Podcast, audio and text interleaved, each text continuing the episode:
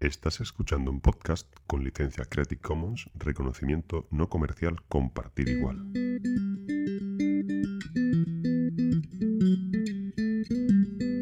¿Cómo? ¿Esta semana te he escuchado en otro podcast? No, esos son chismes.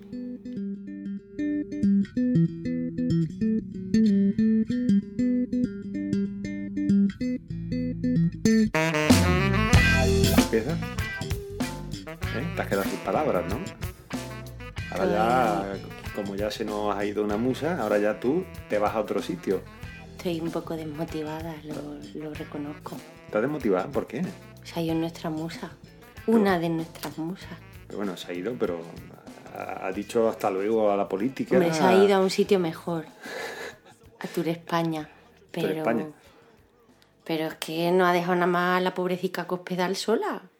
Pero bueno, yo creo que desde la sombra, ¿tú, tú crees que esta, esta criatura se va a callar. No. eh, se hace un andar? Se deja, o sea, se deja un medio bigotito así, medio afeitado, me dice que no, que no sabe si es que se- de, de dos días o de tres, que no sabe qué es lo que es. Y, y, eh, ahí, una vez que ya no tenga las cortapisas ni, Seguirá, ni tenga que estar ahí dando cabras. atenazada seguro. por el partido, va a hablar y se va a soltar todo lo que quieras. Va a dar- yo creo que va a dar mucho más juego. Ya veremos si se retira definitivamente o no. En fin, la semana empezaba con esto, con, con este adiós de la musa de cotidiano, Esperanza Aguirre, que se retiraba de la política, eh, aprovechando para, para imponer a su sucesor. Hay una cosa un poco, yo entiendo que es contradictoria, y es que, bueno, pues dice que después de haber superado una enfermedad se retira. Yo entendería que sería el contrario. Normalmente la gente cuando tiene que superar una enfermedad se retira y cuando la ha superado, pues bueno, pues si lo ve conveniente, retoma su, su, su, vamos, su, su- su rutina, retoma su- hecho, sus cargos y, y ve si se incorpora todavía a la política, ¿no? De ahí la habladuría de que no ha sido por motivos personales, que probablemente haya habido algo. Sí, sí, no, que la verdad. dentro del que- partido. Que, no ha sido una elección libre, está, está claro. Está claro. En fin, eh, lo más divertido de la semana ha sido esto y cómo de repente han aflorado en todos los periódicos, en todas las páginas web, eh, han aflorado recopilatorios de sus mejores momentos. Así y de que, sus mejores frases, Sí, y de sí, sí, sus mejores palabras. Sus mejores momentos, me refiero a esto. No, a la, no a la fotografía de, de los últimos 20 o 30 años en política, sino a, a esto, decía, a sus momentazos, a sus declaraciones, a sus metidas de pata, a sus pilladas, Sí, a todo esto. Así que cualquiera, colocaremos nosotros un enlacito en el, en el blog. Y, y nada, Está curioso de ver. siempre, siempre bonito recordar estos momentos. Una ciudadana de a Sobrevives a un accidente de helicóptero, a un atentado. Ah. Impagable. En fin, eh, Mucha suerte. esta semana empezaba Rubalcaba. eh, ¿Te acuerdas que hace una semana o dos semanas estuvo Rajoy en la tele respondiendo o no a algunas preguntas de Sí, periodistas? no respondió nada, pero bueno, Efectivamente, bueno, pues él, ¿no? tenemos aquí a, a- Rubalcaba que, bueno, pues digamos que el titular que se destacaba por todos sitios era que Rubalcaba rechazaba un rescate porque los, los recortes impuestos en España serán todavía peores.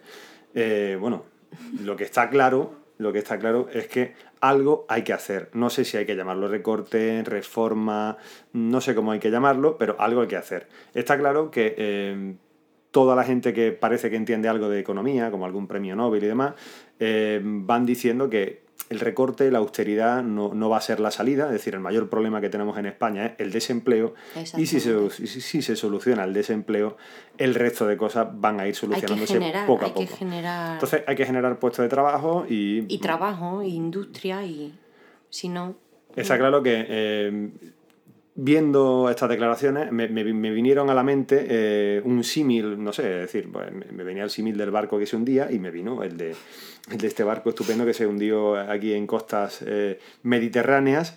Pues mm, eh, hacía, comparaba a Rubalcaba con, con este capitán de barco que huía mm, por la autopista eh, mientras que veía cómo su barco se hundía. Entonces, pues, un poco el paragón que hago es este. En Rubalcaba, es decir, está muy bien eh, sentarse en la orilla y ver cómo se ahogan los demás cuando tú has sido el que ha hundido el barco y encima dices que tienes tú la solución para reflotarlo. Lo veo un poco contradictorio. Así que mm, yo creo que debería igual de seguir el ejemplo de, de Esperanza Aguirre pues lo que está claro es que los y dos que alguien lo debates- retire de la, de la política.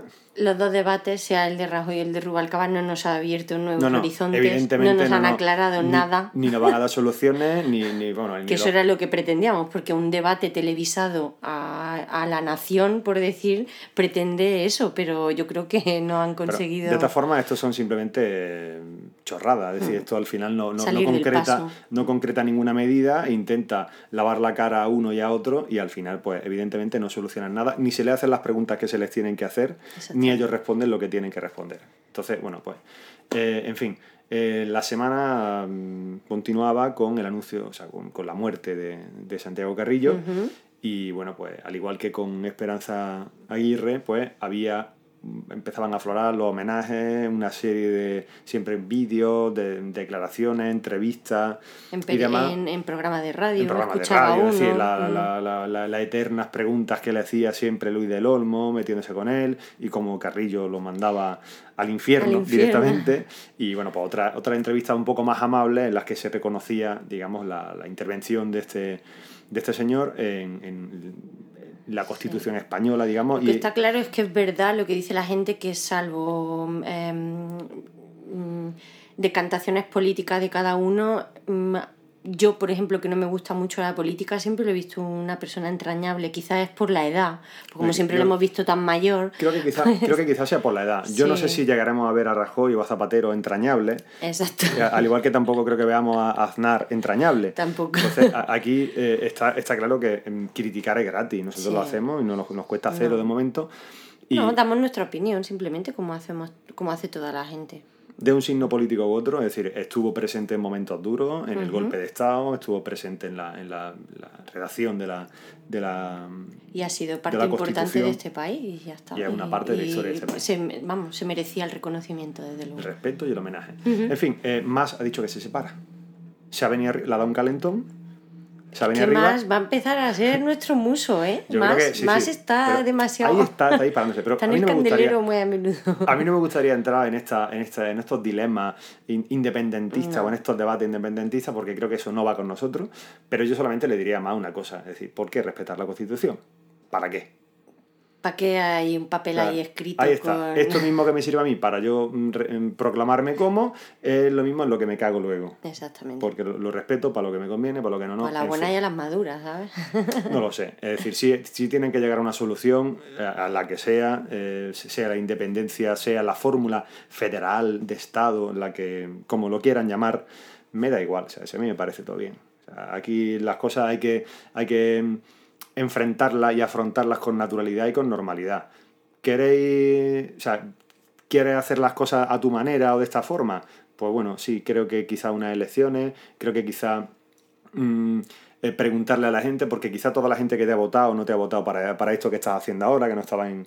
Igual que, por ejemplo, a Rajoy, pues no creo que la gente que lo ha votado se esperara que le dieran tralla con los recortes, en fin. Sí, desde luego Eh, que los rollos independentistas sí están en, en esta época de crisis cuando siempre han estado, pero están aflorando cada vez más. Lo que está claro es que los momentos duros retratan mucho más a la gente y uno ve dónde están sus amigos y dónde, dónde Exactamente. no están. y, y, y cómo cada uno va barriendo para su, para su casa, que es lo lógico. Es que así- y a, a pie con lo demás eh, leía lo de Vic, que se declaraba independiente y que es ya la décima, el décimo municipio de, de, de Cataluña que se declara independiente. Yo no sabía que había tantos. No, no, pero bueno, Me me, parece, un poco sí, a mí me parece fantástico que se declaren independientes. eh, Yo no, no tengo nada en contra. No. O sea, el problema, el problema de, Si de- eso es un escrito, me el- declaro independiente, firma. pum. El problema de todo esto está en que mm, se utiliza esto como un arma política. Oye, si, si esta gente quiere la independencia, o sea, que tú quieras la independencia y que a mí me da igual que la quiera o Exacto. no la quiera, es que a mí no me pone frente, frente a ti. No, no me hace que yo tenga una opinión distinta o que no esté de acuerdo contigo. ¿Tú quieres ser independiente? Pues es que a mí me da igual. Exacto. Que seas como que no seas independiente, como si quieres ser parte de España, como si no. Yo es, es un, es un debate en el que, el que no, no, no entro, no entiendo.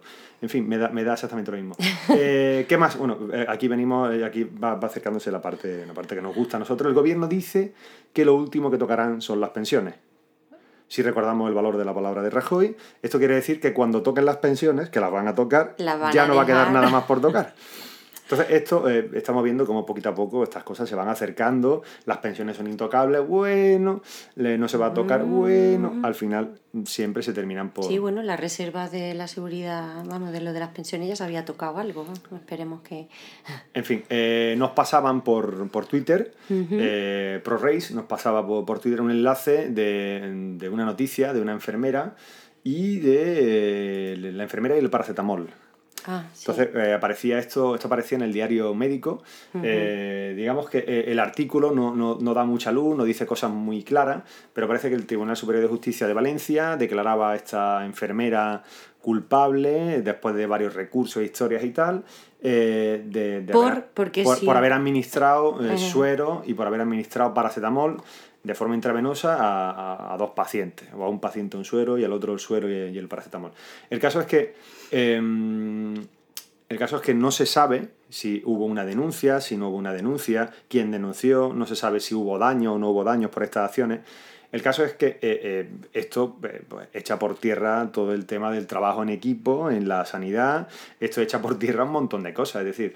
y aclara nuestra realidad de todos los días, desde aclara, luego. pero bueno, es decir, te- si te pones a, a mirar un poco, es decir, hay cosas que, que no tienen, que no tienen ni pies ni cabeza. Es decir, tú te puedes tomar en tu casa un paracetamol, o tú normalmente lo tomas, pero si vas al hospital y me lo pides a mí y yo te lo doy, ¿me pueden denunciar? Pues ¿Me sí. pueden llevar a juicio porque estoy dando algo que no está prescrito? ¿Por una cosa que la gente compra libremente en la farmacia? y por hacer un bien, porque muchas veces cuando te pasan estas situaciones y necesitas un médico no está en la planta, pero tienes que... Pero hay, hay- hay cosas, hay cosas que, que, mm, por ejemplo, mira, eh, si- sin entrar en este caso en concreto, pero hay una cosa que es eh, divertidísima, que es que por la ley de protección de datos, eh, antes, pues yo qué sé, con tú cuando ibas al médico, pues había una lista, eh, había una, una lista de pacientes en la puerta con la que cada uno ponía su hora, su Sí, nombre, y todo el mundo de entraba y tal. Bueno, pues eh, se sabía un orden, ¿no? Ahora no, ahora con la ley de protección de datos eh, ya no hay lista, porque se pueden vulnerar la intimidad y toda la historia, y entonces ahora hemos cambiado la protección de datos por la reyerta de viejos a que la puerta, días, a la puerta de la consulta. Y además todo el mundo en Twitter refleja alguna reyerta en el médico por problema de esto ¿quién va antes? No, yo he llegado, yo es que llevo sea, aquí una hora, yo Tú es que... llegas y dices, vamos a ver, es que yo llevo aquí una hora, vamos a ver, yo llevo aquí una hora, no, o sea, ¿tiene cita? Sí, ¿no tiene cita? No. Y va después de mí, da igual que esté aquí desde hace una hora, va detrás mío. O el orden, la lista la tiene el médico y el médico va visitando en el orden que le aparece en la lista. Si hay alguno que no hay, pues salta y a su criterio Exacto. recupera los que no los que, que usted a se viene una hora antes al médico porque no tiene nada que hacer, es su problema. Pues pero- ahí está.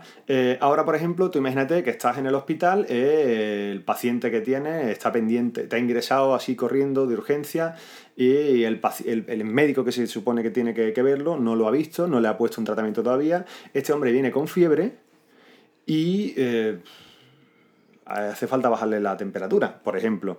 Eh, no tiene prescrito un paracetamol. El hombre lo toma, te dice que lo toma en su casa, que no Que es no es alérgico. que es lo Eh, más la historia viene reflejado que no es alérgico al paracetamol, que puede tomarlo. Eh, a la vista de esta sentencia, yo no le doy el paracetamol. Ya no se lo vamos a dar, desde luego. Es decir, yo llamaré al médico de guardia y cuando el médico de guardia venga y me deje por escrito que prescribe, yo daré el paracetamol. Por Porque cierto, me, tendré que- proteger. Le ha caído una buena Sí, no, el caso es que a esta ¿no? enfermera le han caído dos años, dos años y medio, dos años y profesional. mes, no sé, de, de inhabilitación profesional. Es decir, por dar un paracetamol. Madre de Dios. Que no pero te digo, repito, no sabemos si había una denuncia, quién ha hecho la denuncia o si ha habido daños por esto. Si no, detalles no, porque creo que, no- bueno, en la tele o en los telediarios no lo he visto, pero quizá No, haya esto salido. quiero- no, no creo que le vayan a dar mucho bombo más, más- allá de sindicatos de, de enfermería Sí, sí. o, o cosas así. Pero el caso es que, digamos que toda la cooperación, es decir, eh, toda la cooperación que hay entre distintos profesionales, pues esto se va por tierra. Eh, que me parece lógico que para, mm, para prescribir fármacos hay que tener capacidad de diagnóstica, hay que saber de clínica. Yo todo eso lo tengo claro. Yo no soy médico y yo estas cosas las tengo claro. Pero entiendo que sí, que, que podemos darle mucha ciencia y mucha pompa y boato, pero mi madre no tiene eh, analfabeta digital, por ejemplo, eh, tiene unos estudios básicos y elementales y es capaz perfectamente de tocarme la frente, ver si tengo fiebre, darme un paracetamol. Bueno, Y eso, eso, ya eso es... no sé si eso es un acto médico que constituye delito, según estos, estos defensores de la medicina, sí. Entonces, lo que sí está claro es que esto va a provocar una gran cantidad de minutos de demora eh, al teléfono buscando un profesional que te prescriba y que te deje por escrito cosas, porque si no están por escrito, nosotros no damos nada. Bueno, mejor cambiar porque después dicen que de hablamos siempre de Sí, sí, sanidad y se nos va el tiempo. Estas cosas. Eh, en fin, eh, noticias, news, o sea, estas cosas, te lo, te lo cuento porque me sorprende.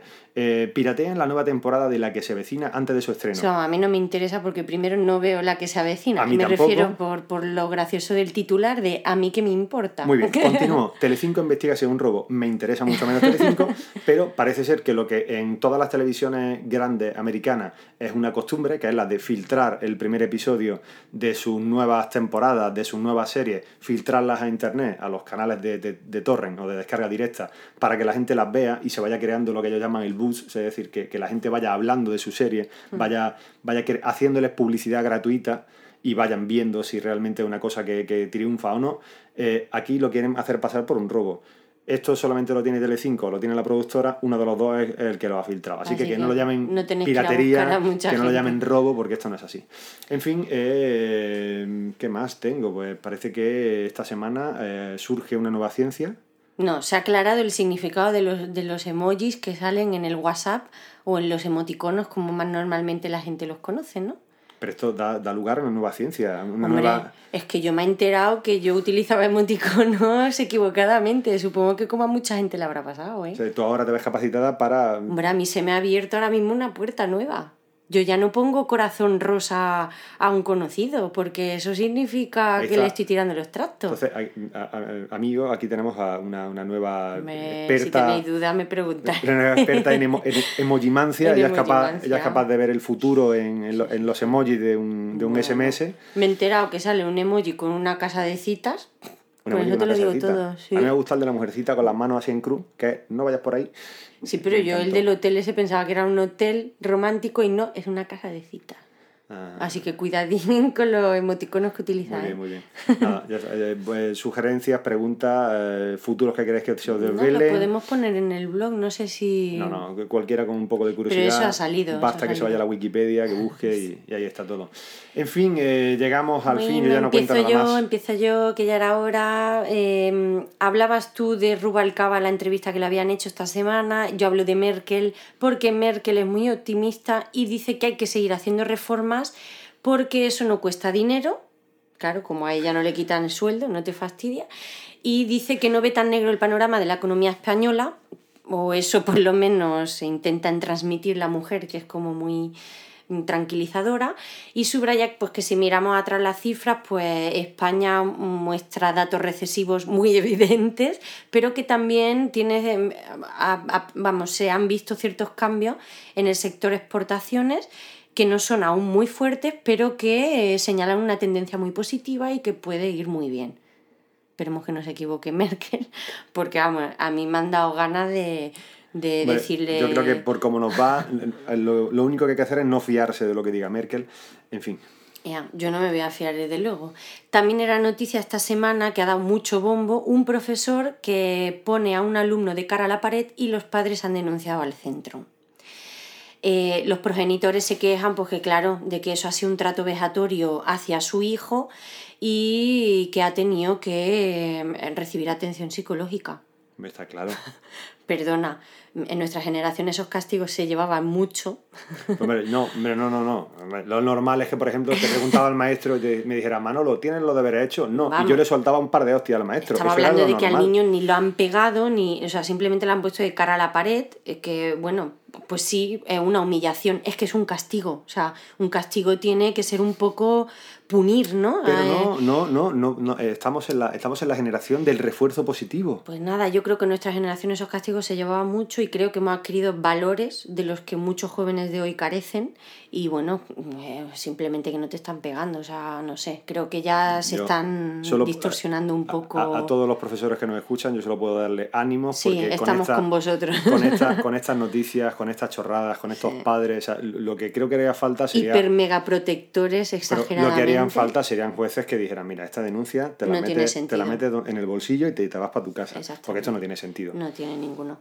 Bueno, Ryanair vuelve a ser noticia porque acusa a Fomento de falsear archivos que acusan a su compañía de violar las leyes.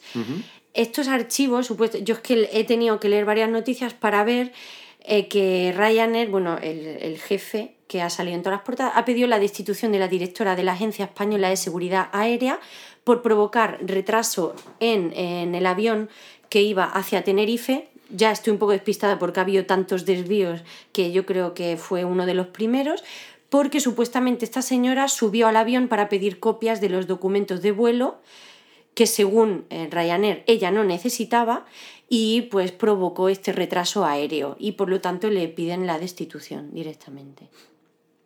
Yo creo que es añadir más leña al fuego. De toda mente, eh, Ryanair ha cambiado ya su política de combustible, o eso parece. Siguen, sí, o sea, ellos siguen negando las incidencias que ha habido en estas últimas semanas, pero van a permitir que sus aviones vuelen con 15 minutos más de fuel. 15 minutos, ¿eh? 15 minutos. ¿eh? Mucho cuidado. ir cronometrando. Os tendréis que comprar nuevos relojes con cronómetro los que cojáis vuelos de Ryanair para ver ¿Qué tal? la restauradora del Excehuomo de Borja, nuestra amiga Excehuomo, Excehomo, perdona, perdona. Uf. Es que, de, hablar mal se pega. Se te viene italiano a la cabeza. El Excehomo, sí, sí, sí, pensaba en italiano. Pues quiere parte de su pastel porque la fundación propietaria de la ermita, como habíamos escuchado, ha empezado a recaudar un euro, un euro, perdón, eh, por los visitantes que vayan a ver al Excehomo. Y pues nuestra amiga Cecilia eh, quiere parte del pastel porque por lo visto en cuatro días ya han recaudado 2.000 euros y ella quiere parte de ese dinero como autora, em, aunque sea por, por accidente, de, de ese exceomo tan maravilloso que le ha salido. Así que bueno, seguiremos viendo. Está con abogados y todo. Se ha buscado un buen abogado para intentar pillar cacho. por ejemplo, imagínate, imagínate, no sé, imagínate que un pirómano pidiera derechos de autor cada vez que se agarra una noticia del incendio que ha provocado. Pues fíjate. Por ejemplo. Hombre, como, autora, como accidental quizá tenga derecho incluso. bien, bien. Bueno, em, veíamos en Twitter eh, una de nuestras compañeras, eh, M. Misery, que ponía el... Em, titular de que el hospital de Cabueñes pone candados en las sillas de ruedas. Un hospital, supongo que será de Asturias, eh, ha puesto eh, las sillas con candados que van con fichitas como los carritos del súper. ¿Y por qué eso es malo? Yo lo veo genial. Es más, yo creo que eh, a este tipo de noticias se les tendría que hacer, se tendrían que difundir para que los hospitales lo pusieran. No creo que cueste tanto dinero, creo que cuesta más todas las sillas que desaparecen todos los días. sería fantástico. y el dinero que se pierde en material robado, más en estos días. Sería incluso mejor que, yo qué sé, pues igual que, por ejemplo, se sacan tarjetas para la televisión. Exactamente. Tú sacas una tarjeta y dijeras, no, mira, tienes que dar una tarjeta en la que ponga tus datos y en la que, eh, pues yo qué sé, igual que hay para, yo qué sé, pues para las bicicletas, pues de alquiler. A emprendedores ya nuevos, a los que son inventores, tendrían que poner. Tampoco hay que llegar a. me, refiero a decir. No, no, pero que lo he visto muy bien se utilizan fichas eh, y ya está. Eh, estamos hablando de que a día de hoy, aunque os parezca un poco mm, nauseabundo o desagradable, desaparecen hasta cuñas y botellas para orinar desaparecen de los hospitales. Cuñas, desaparecen botellas, desaparece el papel higiénico, desaparecen la mm. escobilla del váter, las toallas, eh, las sábanas. Que tú piensas, ¿alguien cómo se puede llevar una escobilla del váter de un hospital? Pues se lo llevan, no sé para qué, pero... Pero bueno, pasa esto, lo de las sillas de ruedas eh, que tú necesites llevarte un paciente a una prueba diagnóstica y no, haya, silla de ruedas, porque han desaparecido todas. Claro, la gente, oh, voy a llevar a la abuela al coche y cargan después la silla en el maletero así abierto, venga, es que así, tira. Porque como esto es gratis. Claro. Bueno, National Geographic estrenó ayer una serie sobre cómo prepararse para la llegada del fin del mundo. Eh, me pareció muy curiosa porque, bueno, salen muchos eh, pueblecitos chicos de la América profunda, ¿no? Eh, todos hemos visto algunos documentales, y pues con gente con búnkers, con arsenales de armas, con, con acumulaciones de comida, bueno, con despensas mm, kilométricas. Y bueno, a mí me ha parecido curioso porque desde aquí lo vemos un poco excéntrico, quizá un poco, pues yo que sé, exagerado, pero bueno, también tenemos en cuenta que en esos eh, muchos países eh, sufren todos los días eh, ciclones, terremotos. No sé, si, todos los días. Bueno, todos los días. Todos los años. Están, están en, en riesgo de padecer todos los días ciclones em, y ese tipo de cosas. Entonces, gente que tiene que estar preparada y sabe cómo prepararse para ello.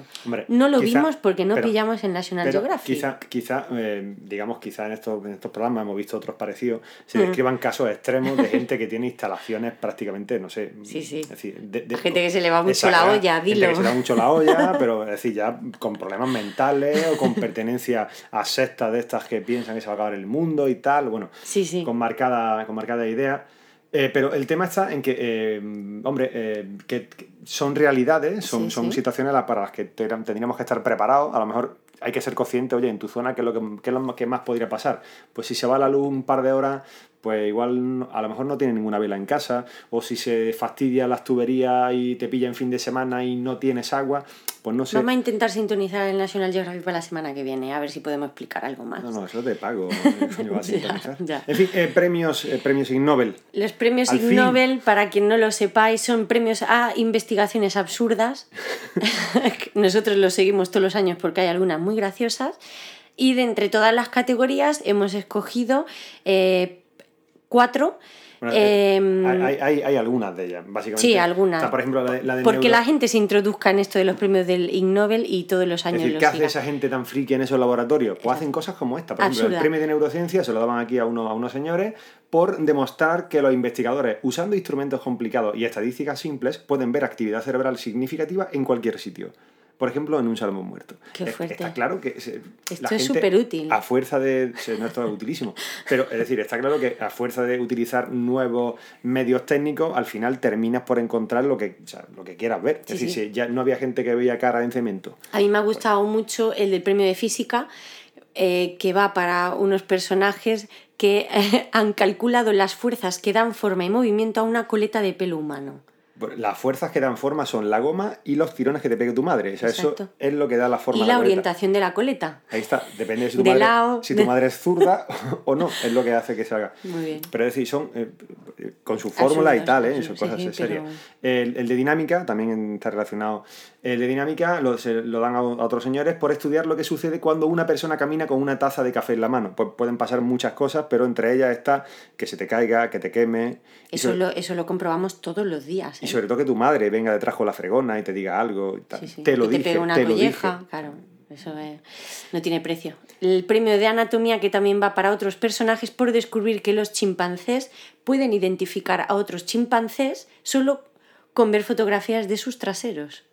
Hombre, Listos, ¿eh? Es que los chimpancés son listos como los humanos, ¿eh? no digo más. muy bien.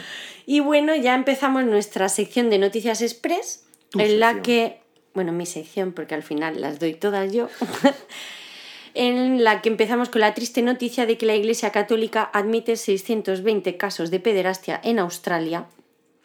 El único dato positivo de esto es que la mayoría de esos casos ocurrieron entre eh, los años 1960 y 1980, por lo que esperamos que a día de hoy esas cifras hayan disminuido considerablemente, por no decir que no se haya dado ninguno, pero eso es lo más raro.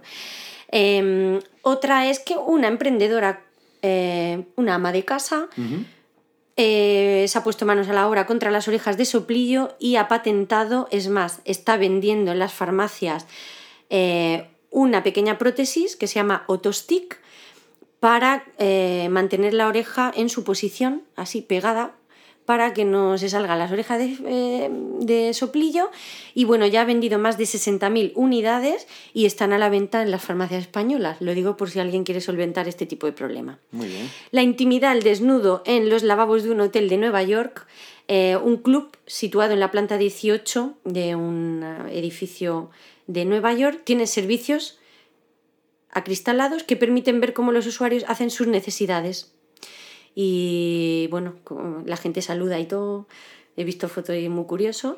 Eh, y bueno, obtener una de las mejores panorámicas de la ciudad, evidentemente tiene un precio que es la intimidad en este caso. Muy curioso. Uno de cada cinco geriátricos ya paga mal o no paga a sus trabajadores. Dato muy revelador también. Eh, enfer- un enfermo por comer palomitas obtiene una indemnización millonaria.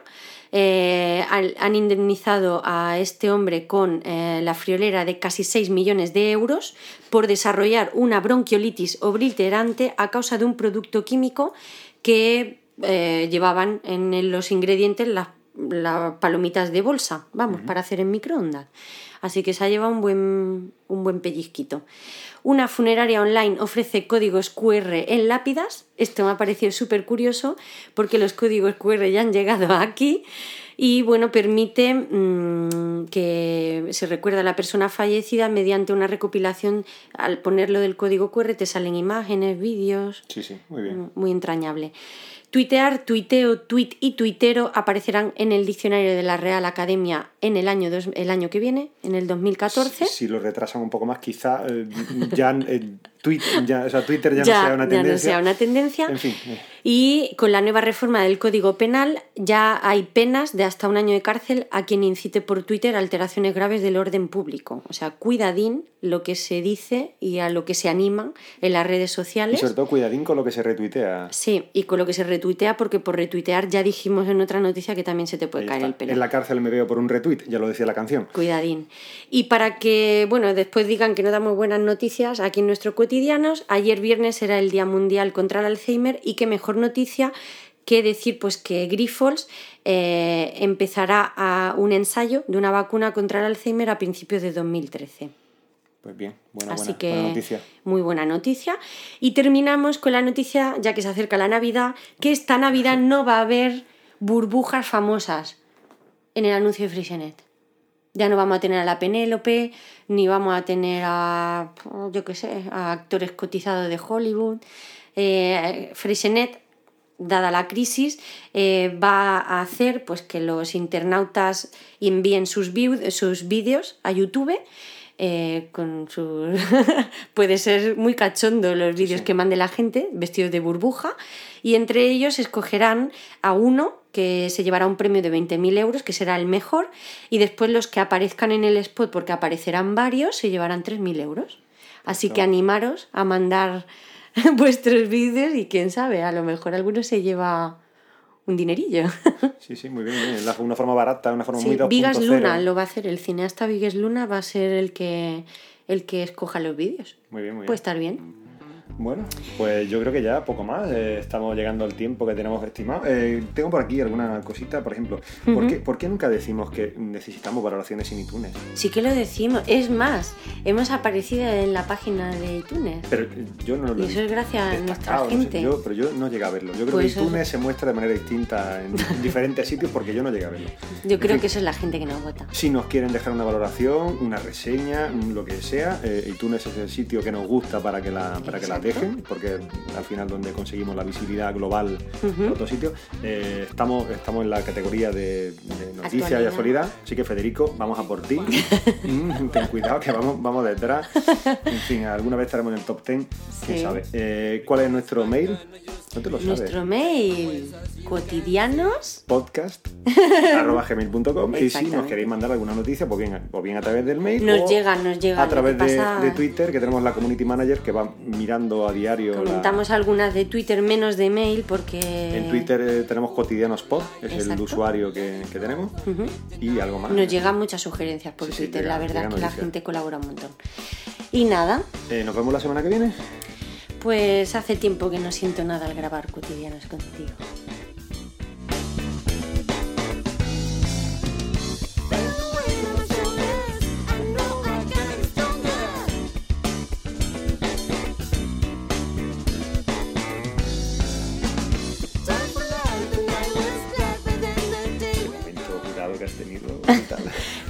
Pero que tú no te lo tomes a mal.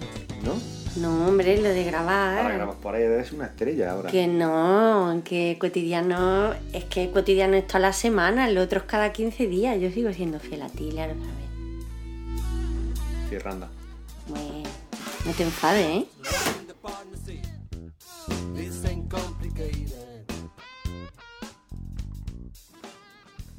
Si te ha gustado este podcast, entra en iTunes y valóranos.